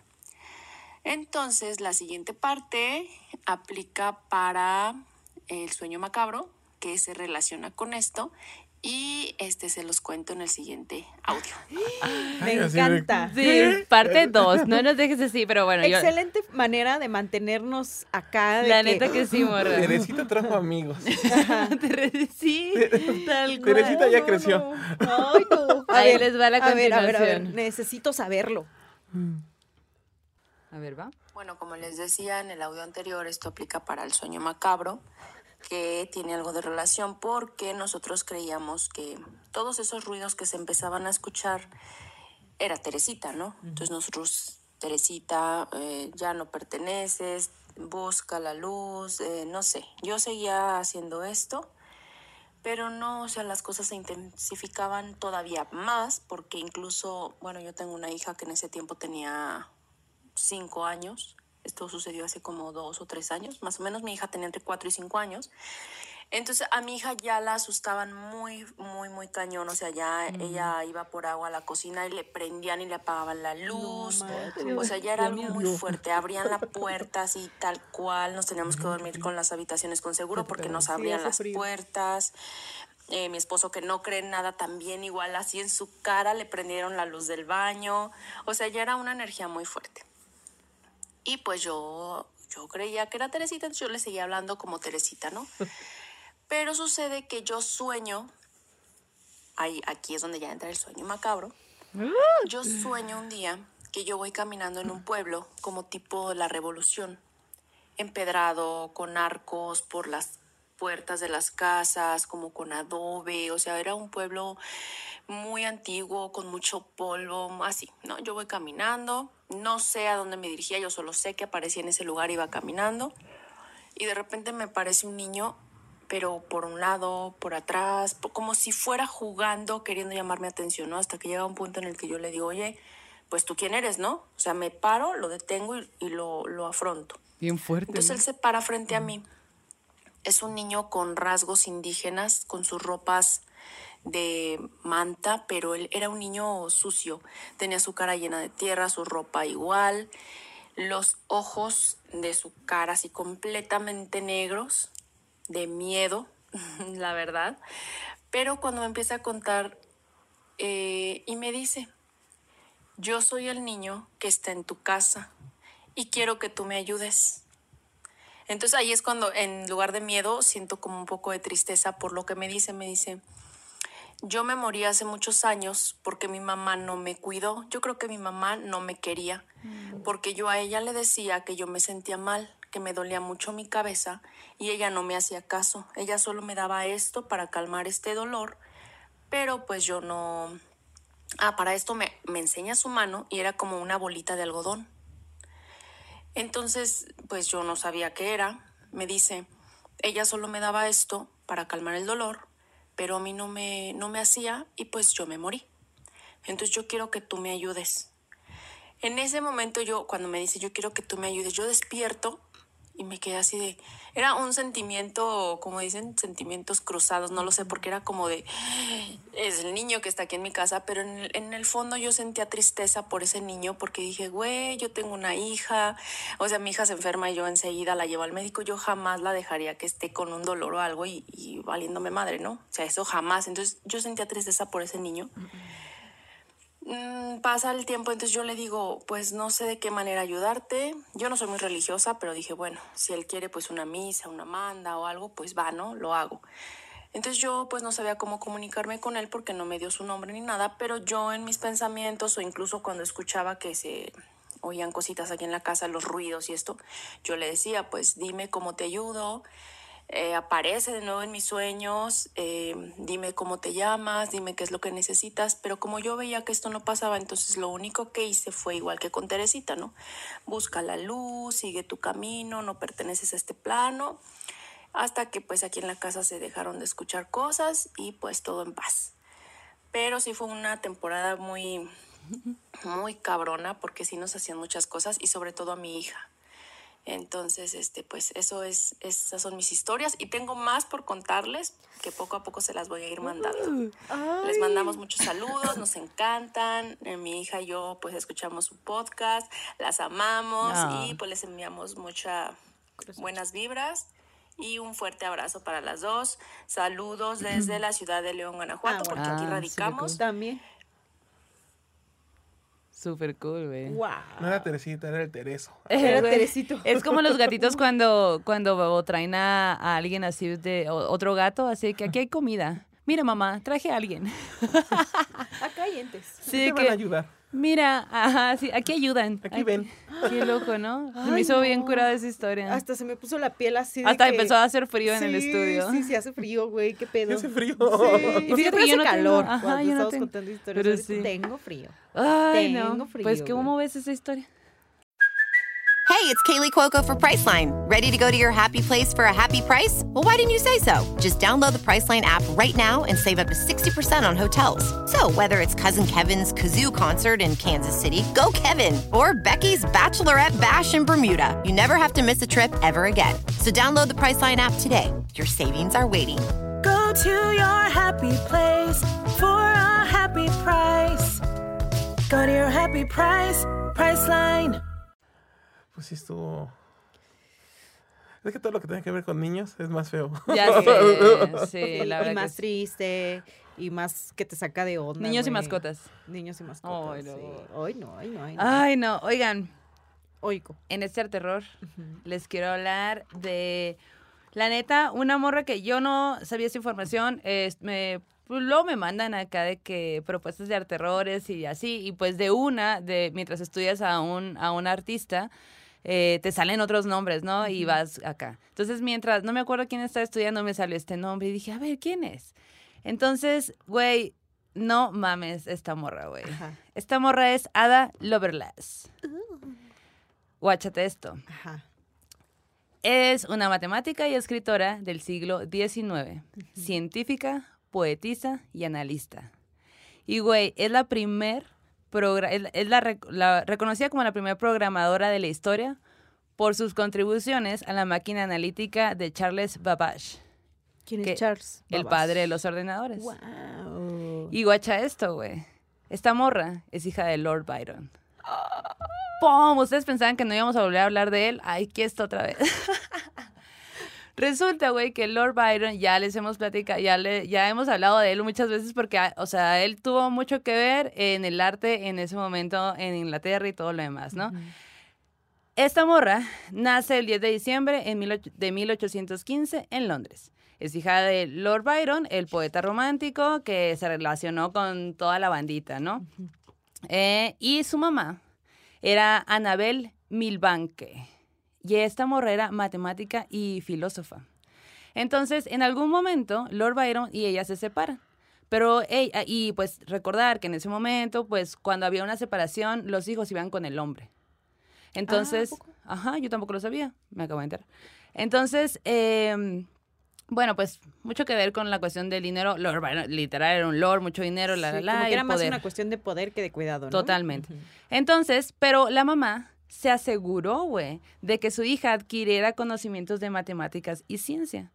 Cuando, pues, era obviamente era inusual que una mujer estudiara y, pues, sobre todo eso, pues, ¿no? Y esta morra también tomar en cuenta que, pues, justo venía una familia muy de dinero, se relacionaba con gente muy intelectual. Lord Byron juntaba a todos los intelectuales de su época, poetas, O artistas, sea, privilegiada, al final de privilegiada al cuentas. final de cuentas, exacto. Eh, clases de piano desde niña, o sea, siempre estuvo muy ocupada, ¿no? En ese tipo de cosas. Entonces, a los 17 años, en una fiesta de su familia, conoce a Charles Babbage. Haz de cuenta que ese era un señor, ya estaba muy grande, pues, ¿no? Y ella era una morrita de 17 años, y el vato era el inventor de la época, el gran inventor. Y a ella le gustaban esos temas. Entonces, en las fiestas, pues iba a camarear, iba a camarearse al vato de que, ¿qué onda, señor? ¿Me puede platicar de cómo hace los cálculos para así, pues, ¿no? Una niña de 17, va- de 17 años. Y este Sí, Charles... súper estimulada, ¿no? O sea, Claro. no era, sí, era, sí, era lógico, ¿no? Que iba a estar ahí como de, "Eh, quiero saber más información Ajá. así, ¿no? Y este vato como que le, pues, le pareció interesante que una niña le estuviera preguntando ese tipo de cosas cuando, pues, no era normal, bueno, no era normal en la época, Sí. pues, ¿no? Entonces, comienzan una amistad, o sea, a- literal se intercambian cartas y ella le, le hace preguntas como muy entrada de que quiero saber esa información, cómo haces esto. Y poco a poco ella se mete en los, pues, en, la, en las cosas que, que este señor estaba inventando. Y empieza a escribir. Entonces le piden, güey, que haga una traducción de uno de, de- de los inventos de este señor, que es la máquina que se, que se vuelve muy conocida, que es eh, la máquina analítica, ¿no? que eh, de a partir de esa máquina, pues se- hay ordenadores ahora, por eso hay compus, o sea, todo tiene que ver con un código. Ese primer código lo escribe ella, güey. Y es de esta forma.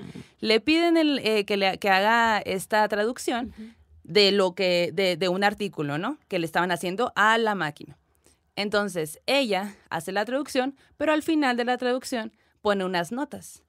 Dentro de esas notas pone un código en el que ella, ella literal, esa parte, se- ese primer código se llama notas. Esto es lo que se, se dice, se- la, la, la, la, la, la, el resumen de todo el pedo, pero yo digo que ta, ta, ta, ta, ta, ta, y si haces esta fórmula y este código, puede que funcione. Arra- ah, gracias a eso, güey, podemos tener la tecnología que ahora tenemos, porque obviamente ha ido evolucionando. Obviamente ella no lo hubiera podido hacer si no hubiera habido un precedente del Charles, Claro, ¿no? sí. Pero pues al final, Qué guau, chido, güey. Qué cabrón. se complementaron chido, Ajá. ¿no? Macizo, güey. Pues este primer algoritmo se considera el primer, el primer programa de computadoras de la historia. Guau. estaba hecho por una morra, sí muy privilegiada, hija de Lord Byron, que esa es otra historia. Luego la historia Sí. familiar entre ellos dos está cabrón porque ella no le dijeron, o sea, ella no vivió con su padre porque el, el papá la, no se hizo cargo, o sea, la mandó con la hermana. Ah. Y luego el, el O Lord sea, el Byron- papá la quitó de la mamá, pero dijo, eh, eh, vete con tu tía. Sí, como que... Y Lord Byron muere en la guerra, pasan varias, varias cosas, ¿no? Entonces, eh, ella pues de hecho es Ada por, no, no tiene nada de By- Byron, por eso a mí me sorprendió mucho cuando estaba leyendo su historia, porque se casa, ¿no? Se casa con un, eh, un personaje que se vuelve conde y, y se vuelve conde Lovelace, entonces ya agarra el apellido. Entonces por eso no es Ada, eh, Ada Byron, pues, ¿no? Guau. ¡Qué Guau. loco! Muy interesante su historia, neta, vayan, eh, Sí. adéntrense a este mundo. A mí se me, me parece increíble que el primer código haya sido hecho por Sí. una morra, una morra en los, güey, siglo XVIII, no mames, güey. Fabuloso, güey. Vayan, qué vean, busquen su información. Oigan, y de allá nos pasamos corriendo a la hermana República de Querétaro, de donde es la autora del libro que les quiero recomendar en las recomendaciones que dan miedo, que ya me dijiste que topas a Lola Ancira, güey. Sí, es. Bueno, Sí, es que la no sé si todavía. Sí, Bueno, pero la topas. Ajá, La exacto. Bueno, pues. Lola Ancira es una morra queretana. Y fíjate que acabo de ir a Querétaro y me llevé el libro como para andar acá echándole ojito y todo para Ajá. las recomendaciones. Y luego dije, güey, es de Querétaro, ¿qué pedo, güey? Pero bueno, este libro se llama Tristes Sombras y es una serie de cuentos escritos por una morra bien cabrona mexicana queretana en donde explora el horror, no sobrenatural, pero el horror como que de la humanidad de la gente, como que estos, estas sombras que nos acompañan, ¿no? Estos dolores, estos traumas con los que crecemos, estos vacíos existenciales, güey, y los plasma de una manera bien locochona porque escribe bien cabrón, güey. O sea, yo mientras, como que de pronto no sé si les pasa que hay libros o historias que ustedes leen y se van como hilo de Sí, media, güey. sí, sí. Que pum, pum, pum, pum, pum, pum. No quieres que acabe, ¿no? Ajá, y no te das cuenta y ya vas un chingo adelante de la historia, pero vas sintiendo todo lo que te pone, ¿no? Ujú. Vas sintiendo la luz, vas sintiendo los olores, vas sintiendo los dolores. Yo siento que ese es el poder de la Lola Ancira, güey, en, esta, se- en este libro de cuentos. Yo no había leído nada de ella, pero ya estoy así de wow. ¿Qué sigue? Y la neta es que sí quisiera recomendárselos a ustedes, que yo sé que a la banda maldita les encanta. Güey, hace poco que una morra me dijo, güey, tráeme un mezcalito que no sé qué. Y yo, Simón, Simón, no sé qué, no sé cuál. Cuando la vi, era una morra que se acababa de comprometer, que quería celebrar, Oh. de Sonora. Ajá. Y, me- y la vi ahí por Chapultepec. Y me dijo, güey, en lo que llegabas, porque me tardé por unas situaciones de la vida, güey, en lo que llegabas me fui a esta librería y me dice, y mira qué me compré. Y saca de su bolsa, güey, el libro de cuentos de Leonora Carrington. Ay, sí. Y yo, ah, qué hermoso, güey, que es una recomendación que hicimos en el pasado, güey. Y yo así como que me doy cuenta y nos damos cuenta de cómo ustedes son súper curiosos, ¿no? No solo de los Sí, sí. personajes de los arterrores que se clavan machín, sino también de todas estas obras, series, libros que recomendamos acá. Y eso está bien bonito porque vamos construyendo no solo una biblioteca terrorística, sino una biblioteca de recomendaciones que nos compartimos entre todos. Entonces, en este libro, Tristes Sombras de Lola Ancira, que es de editorial Paraíso Perdido, ustedes van a poder encontrar historias que de verdad los van a tocar. Historias que se titulan La muerte de la niña, Vidas ajenas, eh, Espejos de Mercurio, Arrancar el mal, La nave va, De que eres memoria, puedes soñar- puedo soñar que ocurrió y bueno, varias, varias historias que la neta yo les recomiendo que lean que descubran por ustedes mismos, mismes, y que nos manden también sus opiniones al respecto. Oye, porque aparte la cabrón. ilustración, muy cool. Muy chida, ¿no? Muy cool la ilustración. Ahí les vamos a poner en la pantalla para que echen ojito. Y la neta es que los cuentos siempre nos van a llevar a lugares bien chidos, bien locochones. Y más si son estos cuentos que abarcan este tipo de, de situaciones de la Sí. vida, güey. Entonces, Lola Ancira, recomendación. Y ojalá podamos tenerla en el podcast. Sí, Le voy a echar mensajito. ajá. Ajá, para ver si le ha tocado algo sobrenatural en su existencia o pues también desde el lado de lo que escribe, ¿no? Que también puede ser algo interesante. Uh, Irra. ¿Cómo Se era me tu olvi- sonido? se me olvidó. es, esto, es tu momento de Era- hacer era- sonido. Era como el de internet, ¿verdad? Oye, pues muchas gracias por venir a contarnos sus No, historias. gracias por invitarme. ¿Qué tal? Eh, ¿cómo, Gracias a ti. ¿Cómo te encuentra la gente? Cuéntanos. A la, a- cuéntale la bandita. Jugando a la Ouija. Ah, sí, de hecho sí. Jugando a la Ouija. No, pero decías que jugar no. Ah, sí. Usarla, Usándola. ocuparla. Ocuparla. Me parece un, un- un buen punto de vista, ¿no? No jugar con, Sino usarla como un medio, ¿no? De- Sí, que, que al fin todo eso ni sabemos Qué show. usar y- exacto, y usarlo es tonto. Un riesgo. Jugarlo más bien. Es un riesgo más bien. Sí. Sí. Sí, luego, Oye, entonces la bandita que se quiere ir a perforar, ¿qué tranza? Pues pueden buscar Gravity Studio o el personal Piercer Nebula. Ok. Y yo, ¿cómo?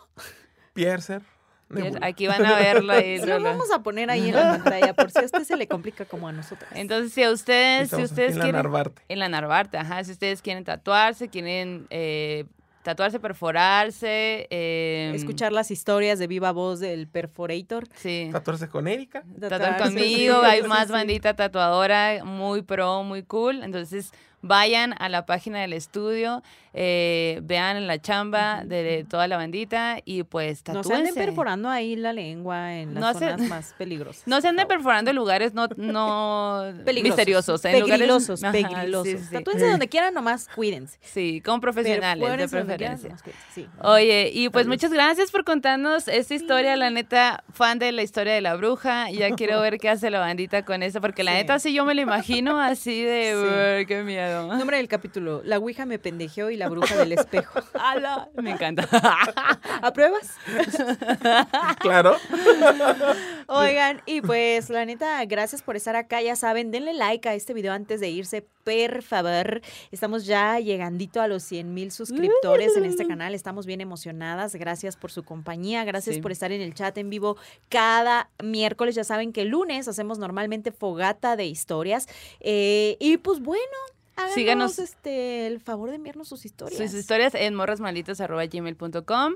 Síganos en redes sociales como Morras Maldita, eh, Malditas. Ya existe la página de Morras Eso. Malditas donde pueden comprar la merch, morrasmalditas.com. Ajá. Así que vayan. vayan. Yes. Y también síganos en nuestras cuentas personales. Yo estoy como arroba la Yanis Mérida con J y una N. Y Ra, pues estás como arroba Piercer, Piercer Nebula. Piercer Nebula y, y Gravity Tattoo. A mí me encuentra como Maldo Maldita. Cerramos el círculo. Vayan con su dios, diosa, ser de preferencia, porque este aquelarre ha terminado. Hasta la próxima. Hola, buenos días, mi pana. Buenos días, bienvenido a Sherwin Williams. ¡Ey! ¿Qué onda, compadre? ¿Qué onda? Ya tengo lista la pintura que ordenaste en el ProPlus app. Con más de 6.000 representantes en nuestras tiendas listos para atenderte en tu idioma y beneficios para contratistas que encontrarás en aliadopro.com. En Sherwin Williams somos el aliado del PRO. ¿Estás listo para convertir tus mejores ideas en un negocio en línea exitoso? Te presentamos Shopify. Tal vez no lo sabías, pero nuestro podcast More Than Mamis es un negocio y lo empezamos por supuesto para desahogarnos y hablar sobre la maternidad, no para convertirnos en expertas de ventas y del e-commerce. Así que sí, necesitábamos ayuda para vender nuestro merch y poner en marcha nuestra tienda. ¿Y cómo suena con Shopify?